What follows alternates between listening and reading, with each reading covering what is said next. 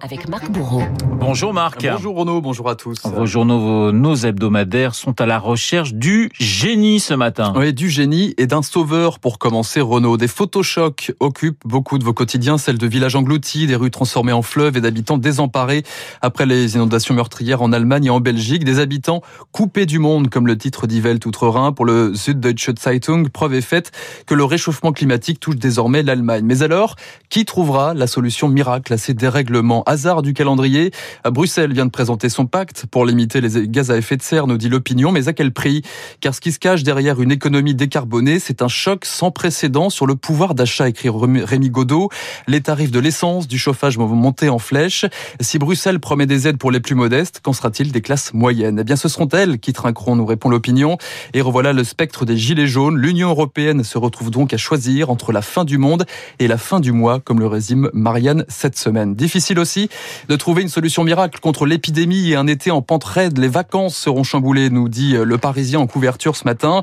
Long dossier sur ces touristes qui ne réservent plus qu'à la dernière minute, sur ces directeurs de centres commerciaux, de festivals, de parcs d'attractions déboussolés par l'instauration du pass sanitaire. Comme le président du syndicat national des espaces de loisirs. Il se demande en page 5 si la contrainte est la bonne méthode. Contrôler les saisonniers tous les quatre jours, c'est inapplicable, tranche Arnaud Bennett qui poursuit.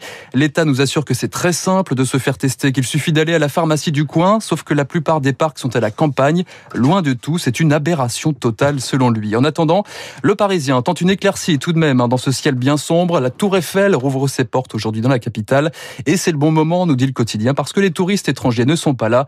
Merci la crise. La Tour Eiffel justement à l'honneur dans un numéro spécial de la revue Historia. Quand le génie était français en couverture du magazine et gros plan sur Gustave Eiffel justement qui a révolutionné la construction métallique et qui est entrée dans l'histoire avec sa tour, nous dit Historia. Et pourtant, à l'époque, elle avait aussi ses détracteurs, nous rappelle l'hebdomadaire Le Point, qui signe un dossier formidable cette semaine sur l'offensive du lait en France. Un lait L-A-I-D, bien sûr. En 1889, donc, nous rappelle euh, Julie euh, Malor, la journaliste, les oreilles de Gustave Eiffel ont sifflé. Une pétition de Guy de Maupassant avait qualifié la tour parisienne d'odieuse colonne de tôle boulonnée qui menace de jeter une ombre odieuse sur la capitale. Hein. Rien que ça. Alors, à moindre échelle, que dirons-nous à l'avenir des toilettes écolo à Paris qualifiées de pissotières de la honte, des bacs à fleurs transformés en cendriers géants et des sculptures kitschissimes qui ornent pas loin de 60 000 giratoires euh, à travers le pays. Hein, le point se pose la question. Euh, dans ce magazine, un ils sont vraiment très très moches. Hein, c'est vrai, c'est pas une réussite. Hein. Non, là c'est la Tour Eiffel, ça peut se discuter, mais euh, sur certains sens giratoires, là il y a pas, la même échelle, c'est sûr. Et dans ce, ce magazine, justement, un architecte ne mâche pas ces mots. Les constructions contemporaines sont violentes, dit-il. Elles symbolisent l'égoïsme et l'individualisme de notre époque. Et il pourrait trouver de l'écho, cet architecte, en lisant le Figaro ce matin. Le journal fait sa une sur le grand désordre urbain généré par les trottinettes, les vélos et les autres gyropodes. Ils occasionnent de nombreux blessés, voire des morts sur les trottoirs, nous dit le, le quotidien. Laurence de Charette, dans son édito, n'y va pas de main morte. Elle y voit carrément l'incarnation de l'impérialisme triomphant des ligues de vertu. L'homme nouveau surfe avec une sorte d'indifférence et il ignore peut-être qu'à la nuit tombée, des dizaines de précaires s'attellent à ramasser et rechercher ces trottinettes jetées au hasard des rues. La conclusion, c'est Jack Lang qui la donne dans le magazine Le Point. Quand on ne respecte rien, les génies, le passé, eh bien on ne respecte pas davantage le présent et le futur. Mais alors faut-il, mon cher Marc, s'inspirer des génies? Point d'interrogation. Eh bien la réponse, Renaud, se trouve peut-être dans le journal Le Monde en date d'aujourd'hui. Le Monde qui démarre une longue série d'été consacrée au plagiat. Premier épisode ce vendredi sur la contrefaçon littéraire. Ces auteurs qui ont pioché sans vergogne dans des, des œuvres passées. Thierry Ardisson, par exemple, avait recopié mot à mot six pleines pages d'un bouquin des années 30. Hélène Morel raconte aussi les emprunts de Jacques Attali au philosophe Ernst Jünger dans son Histoire du temps. À l'époque, son éditeur Fayard s'était défendu. Certes, Jacques Attali est génial, mais il semble brouiller avec un signe de ponctuation, les guillemets. Ne leur jetons pas la pierre pour autant. C'est joli. joli. Le plagiat est vieux comme le monde, hein, nous raconte l'article. Lamartine piqué euh, chez des poètes oubliés du XVIIIe siècle, Anatole France recopié du Stendhal. Même si c'est très mal vu aujourd'hui, le monde s'en remet à Alexandre Dumas. J'ouvre les guillemets, bien sûr. L'homme de génie ne vole pas, il conquiert.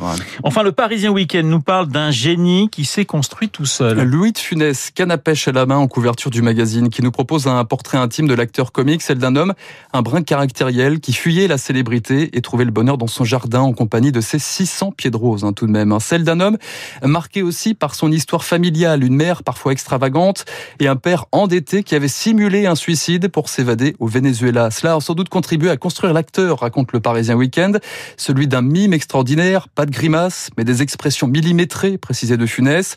Il inventait tout le temps, il n'imitait jamais, dit de lui le comédien Bernard Ménez. Et cette présence inondait les films aussi. On apprend par exemple que c'est Louis de Funès qui a trouvé l'idée du sketch avec la moustache et la mèche d'Hitler dans le grand restaurant. Vous vous souvenez évidemment de cette scène.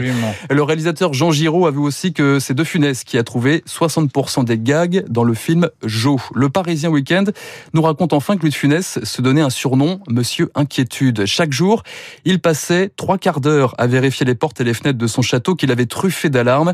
Je suis tout le temps instable, reconnaît De Funès, preuve que le génie est peut-être aussi celui qui n'est pas infaillible. Qu'est-ce que c'est mon chauffeur? Qu'est-ce que je vais faire? Vous vous souvenez de cette euh, fameuse réplique dans Rabbi Jacob? Eh ben, comme votre revue de presse était parfaite, je vous propose justement la musique de Rabbi Jacob, Formidable. signée Vladimir Kosma. Quelques notes tout de suite.